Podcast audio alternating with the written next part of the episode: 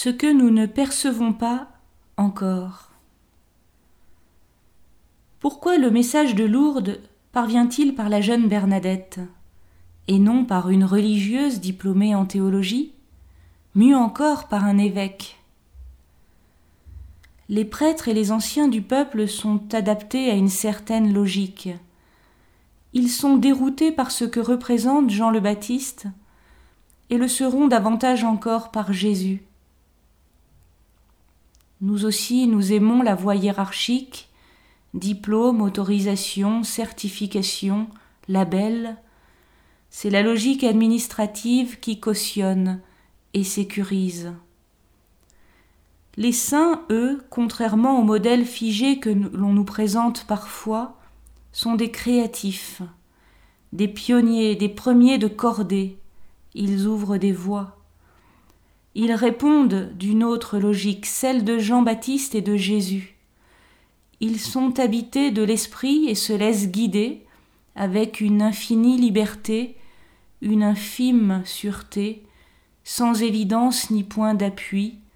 Là est leur héroïsme. Jésus fait partie de ces gens-là. Il ne se cache pas derrière un titre, un diplôme, une référence, une marque, un maître à penser.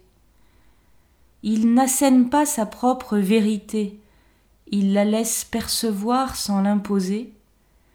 C'est une adhésion du cœur, de l'esprit, non une contrainte. De ce fait, nous ne sommes pas des robots, des gens dressés. Ce qui est extraordinaire, ce qui devrait nous étonner, c'est que nous pouvons douter.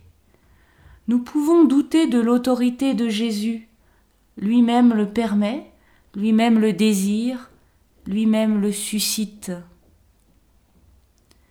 Cette manière de se dire doit nous éveiller à ce que nous ne percevons pas.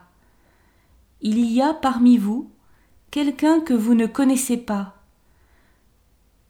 Parmi nous, il y a peut-être beaucoup plus que ce que nous voyons et percevons. Il y a peut-être quelque chose, quelqu'un qui ne s'impose pas. La véritable autorité émane des êtres qui font tout ce qu'ils peuvent, ni plus ni moins. Le Messie agit, et c'est ensuite qu'il est reconnu, même si dans nos vies nous peinons à l'y percevoir, osons le lui demander. Si tu es là, dis-le-moi, j'aimerais te rencontrer.